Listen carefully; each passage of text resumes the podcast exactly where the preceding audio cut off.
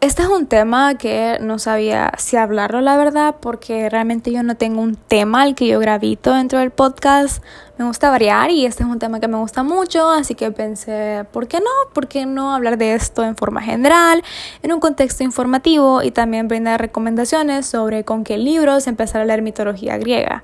Que pues son mis opiniones realmente, los temas de literatura son cosas que yo más manejo y más me gustan, pero no son temas que yo trato aquí porque realmente no sé si son temas de interés, así que pues tal vez más adelante. También me quiero disculpar por el audio si se escucha bajo, la verdad es que yo no grabo con el equipo más profesional. Y de hecho ahorita estoy grabando de otra forma, así que si se escucha todavía peor, lo cual es una gran probabilidad. Lo siento, hago lo mejor que puedo con lo que tengo. Pero, ok, el tema. Mitología griega. Pienso hacer este capítulo en una especie de mitología griega para dummies. De plano, pues es un resumen muy por encima de cómo funciona la mitología griega y cómo se divide. Es algo que pueden usar como referencia para entender ciertas cosas y luego por su parte investigan lo que más les interesa. También quiero hacer una pequeña aclaración. La mitología griega, aunque está de más que yo lo diga, son relatos y son mitos, entonces ciertas cosas varían según la fuente de consulta y según el relato que se lea. No estoy diciendo que puede haber un relato entalado que se da de cierta forma y luego este mismo relato en otro lugar se da de una forma totalmente diferente y pueden coexistir esas dos cosas. Realmente no. Lo único que digo es que ciertos detalles pequeños varían según lo que ustedes lean, debido a que estas son cosas que fueron escritas por muchas personas hace mucho tiempo y realmente no es fácil hacer una cronología lógica. No es como que Homero se sentó profesionalmente a escribir los relatos, realmente no fue así, realmente él contaba las cosas al pueblo, a la gente le gustaba y los escribía.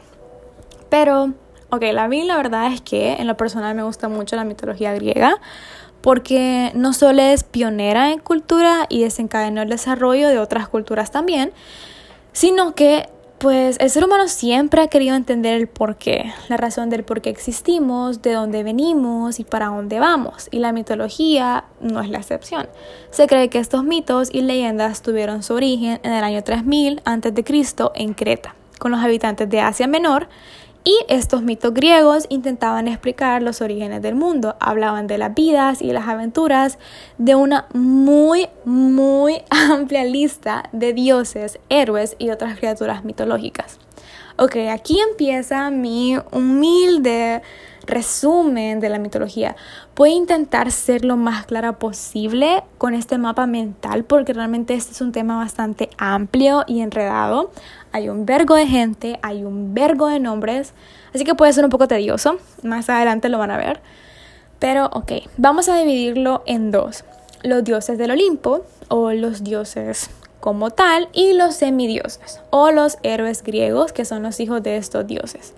Y luego voy a hablar sobre con qué libros o qué relatos pueden empezar a leer mitología griega. Obviamente, repito, son mis opiniones. Pero ok, Empecemos con los dioses. Vamos a empezar con el origen del mundo, lo que para los griegos sería el origen del mundo, la cosmogonia griega. Hay que tener un contexto de que tenemos un mundo vacío, no hay nada y se va a formar un caos, lo que para nosotros sería un equivalente de un Big Bang. De este caos va a salir la diosa Gea. La diosa Gea representa la tierra, y también va a salir Eros, el dios del deseo. Es importante que Eros haya salido en este momento porque este deseo va a motivar a Gea a hacer cosas. De ahí salió Urano. Urano vino a formar el cielo y como había un cielo también había que formar un inframundo, el tártaro. El dios del tártaro se llamaba Erebo, dios de la oscuridad y también salieron las últimas dos dioses, que son la diosa Nix, que es la noche exterior, y la diosa Mera, que representa los días. Y también está Éter, que básicamente es el aire. Entonces, del caos salieron la tierra, el deseo, el cielo, el inframundo, la noche, el día y el aire. Ahora, de Gea, de solamente Gea, salieron dioses. Ponto, que sería el dios del mar, Tifón, el de las tormentas, Aurea, que son las montañas. Y hasta aquí tenemos a los dioses primordiales, a los primeros dioses. Ahora, de Gea y de Urano nació la segunda generación de dioses, los titanes, que son Océano, Imperión, Seo, Crío, Japeto y Cronos. Y las titanías, que son Teia, Tía, Febe, Temis, Nemosime y Rea.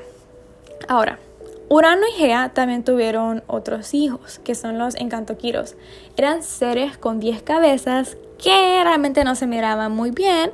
Y ahora, pues a Urano no le gustó cómo se miraban, la verdad. Así que los mandó a la mierda, los mandó al tártaro por feos, literalmente por feos. Y a Gea, como una mamá, no le gustó este pedo, así que incitó a sus hijos a que se rebelaran contra su papá, contra Urano. A todo mundo realmente le dio igual lo que Gea pidió, menos a una persona, que este sería Cronos. Voy a hacer una pequeña aclaración entre los dos Cronos. Hay un Cronos dentro de la mitología griega que representa el tiempo, pero no es este Cronos. Este Cronos eh, es un titán y es hijo de Urano que Cronos, este Cronos, repito, va a ser papá de Zeus y papá de otros dioses del Olimpo. Ok, regresando a la historia. Cronos va a llevar una hoz que su mamá le dio para que liberara a sus hermanos. Así que con esta hoz, un día Cronos castró a Urano. Y los testículos con sangre y semen cayeron en dos lugares, en la tierra y en el mar. De cada lugar que cayeron, obviamente salieron dioses. De la sangre que cayó en la tierra salieron las Erinías, que son tres dioses de la venganza, los gigantes y las ninfas del bosque. Y de la sangre que cayó al mar se formó espuma. Y de ahí esta espuma salió Afrodita, diosa de la belleza, amor y la reproducción. Ahora, luego de hacer esto, Cronos liberó a sus hermanos del tártaro y metió a su papá al tártaro. Pero de nada sirvió que realmente él liberara a sus hermanos del tártaro porque eventualmente los volvió a meter. Luego de que él hizo esto, Cronos decidió casarse con su hermana Rea y de esta unión salió lo que era la tercera generación de dioses, los dioses del Olimpo, que son mayormente los que todos conocemos. Pero Gea le dijo a Cronos que uno de sus hijos le iba a quitar el puesto como dios supremo, así como él hizo con su papá. Así que Cronos se cagó y empezó a comer a cada hijo que nacía. También añado una pequeña referencia de arte, ahorita que menciono eso. Hay una pintura basada en eso, la pueden buscar, se llama Saturno devorando a su hijo de Francisco de Goya y Pedro Pablo Rubens. Eh, Saturno, así... Saturno es Cronos para los romanos, pero ok. Continuando con ese pedo, pues Cronos decidió, como dije, comerse a sus hijos. Así que primero se comió a Estia, que sería la diosa del hogar y la arquitectura. Luego se comió a Demeter, diosa de la agricultura. Luego a Hera, diosa del matrimonio. Luego a Hades, dios del inframundo. Luego a Poseidón, dios de los mares.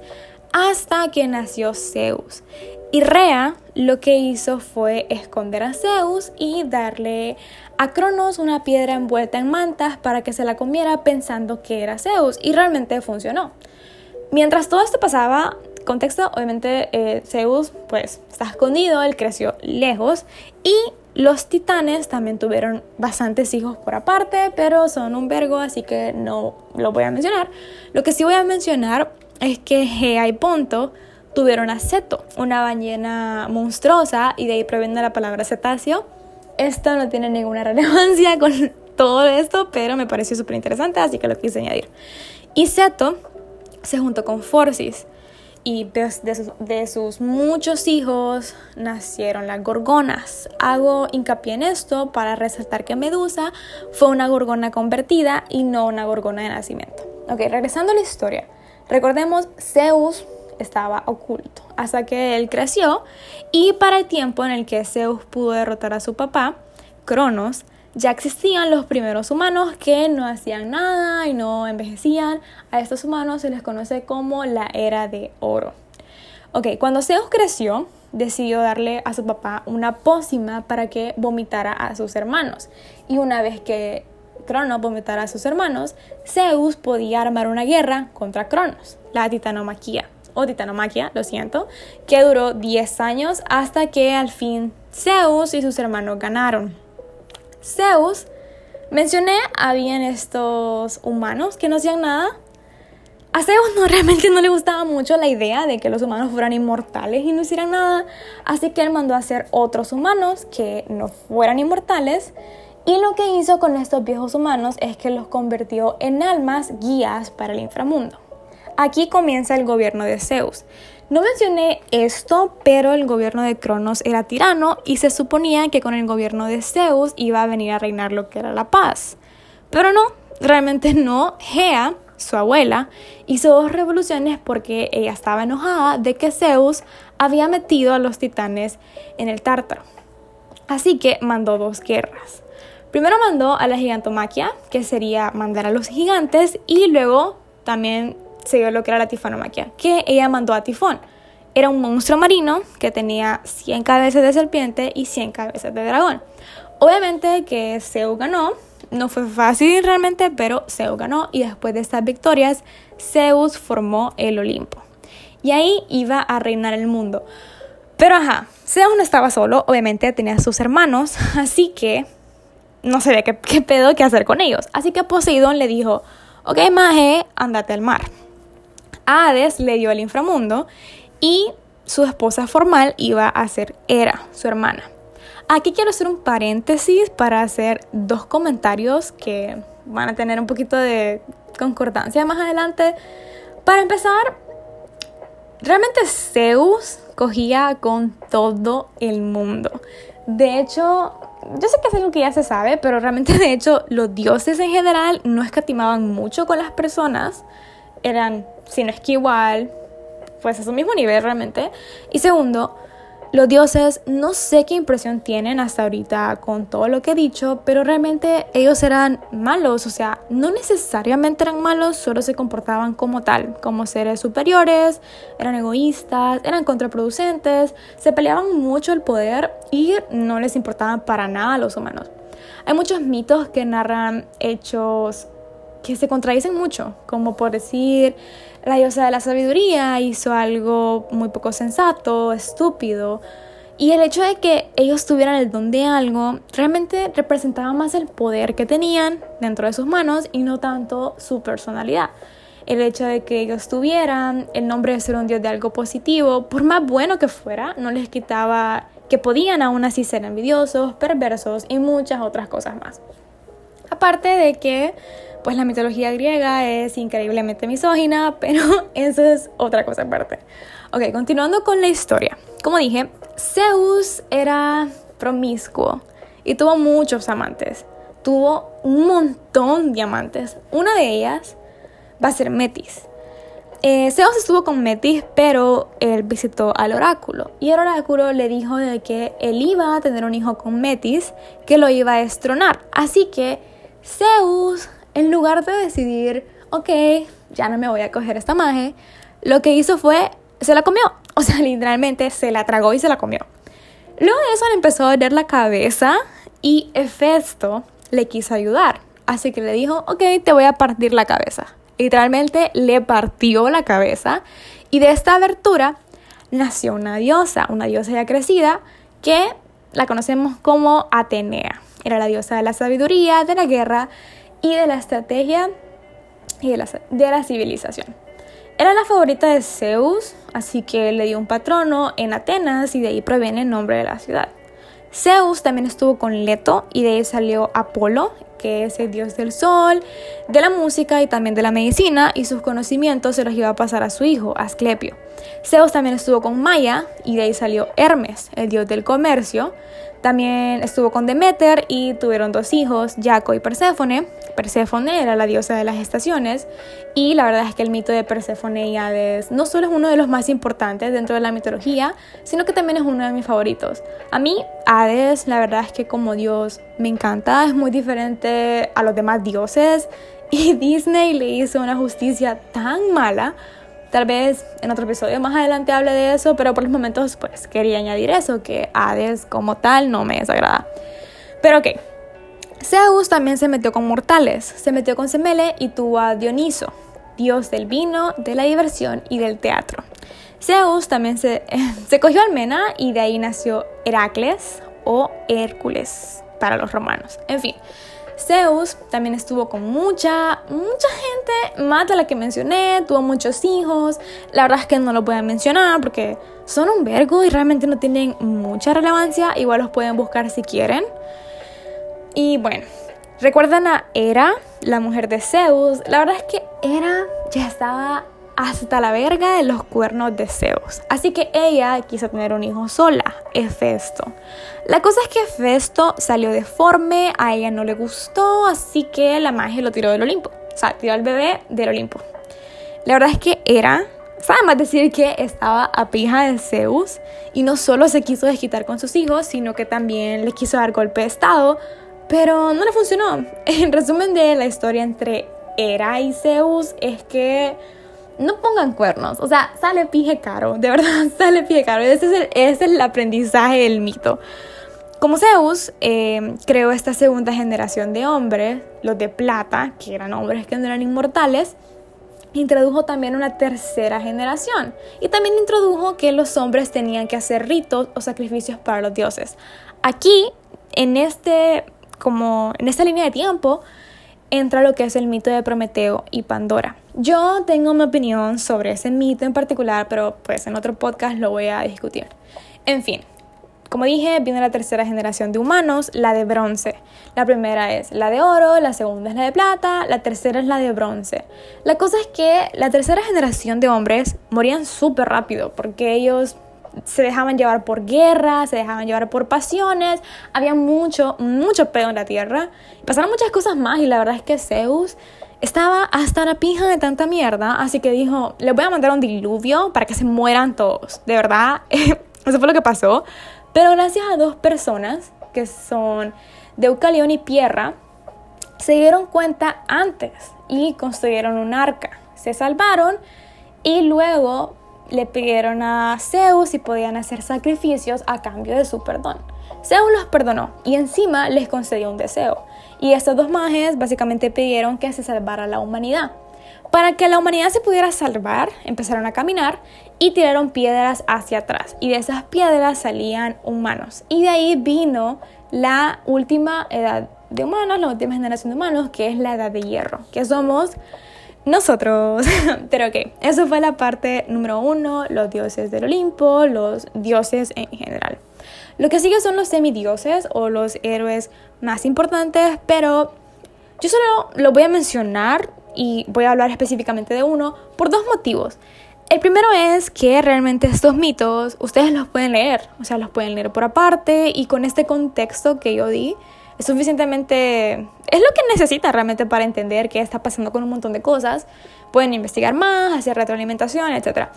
Y el segundo motivo es que hay muchos que me gustan, yo tengo mis mitos favoritos y quisiera hablarlos en otro podcast, así que me los voy a saltar para después. Con esto dicho, solo voy a hablar de uno que es el más conocido gracias a Disney y es Hércules. Pero antes de eso, obviamente voy a mencionar a los héroes más importantes de la mitología.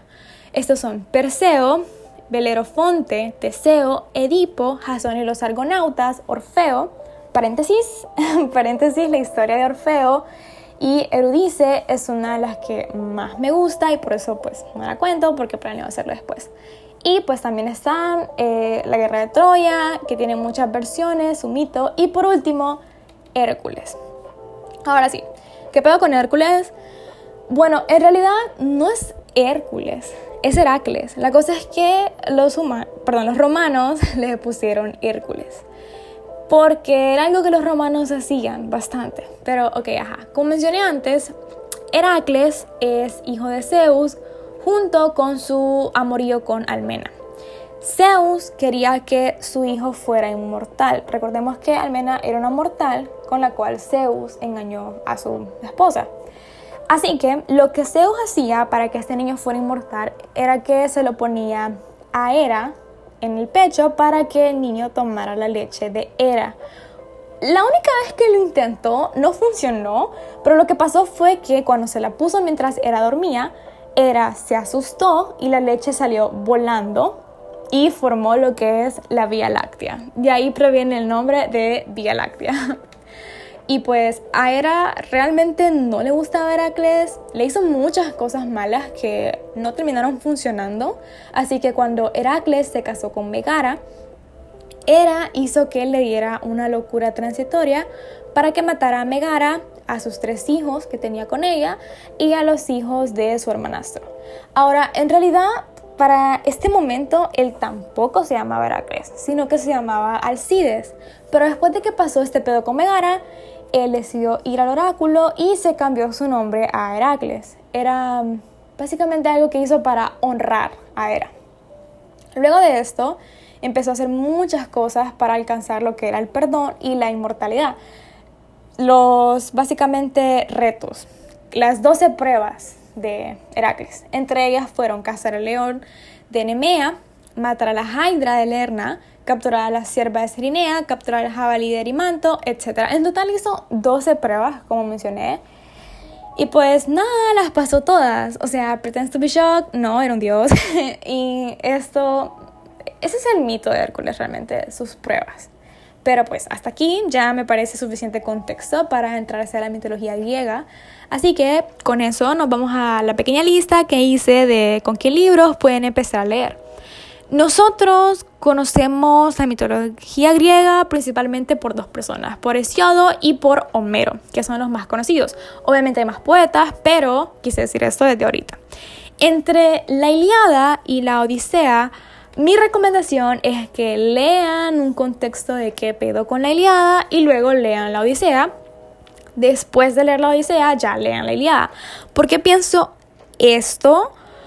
Porque en sí son relatos que eran para entretenimiento del pueblo y si realmente lo que a ustedes les interesa es información, ni siquiera tienen que leer los libros, dado que hay muchas fuentes de consulta en internet, hay muchas enciclopedias y si lo leen es por puro fin de pasar el rato y por puro fin de enriquecimiento cultural. Así que para comenzar es mucho más digerible y se mastica mucho más rápido lo que es la Odisea. Mencioné que me gustaba mucho cómo había influido la mitología griega en otras culturas, sin mencionar el hecho de que los griegos consideraban a sus dioses como los dioses supremos y que de sus dioses derivaban los dioses de otras culturas, como Egipto. Pero hay una conexión muy interesante que me gusta mucho, no es la única, pero sí me gusta mucho, es la de la Divina Comedia. Dante da este viaje con su guía Virgilio. Virgilio en realidad fue un gran personaje para los romanos por su libro más popular que es La Neida o solamente Eneida. Lo curioso es que Eneida en realidad es como por decir así un retelling de la Iliada y la Odisea. El emperador Augusto le dijo a Virgilio, Maje, esta gente tienen estos dos libros. Están pijudos, sacate algo igual. Algo igual para glorificar nuestro imperio. A lo cual Virgilio dijo, bueno, está bien. Y sacó la Neida. Me gustan mucho este tipo de conexiones porque son lazos en la historia entre algo mítico con algo que todavía prevalece. Continuando con los libros, pues recomiendo La Odisea de Homero por ser una aventura, Medea de Eurípides. Medea trata de esta mujer que tiene su esposo y sus hijos y un rey quiere que su esposo se case con su hija.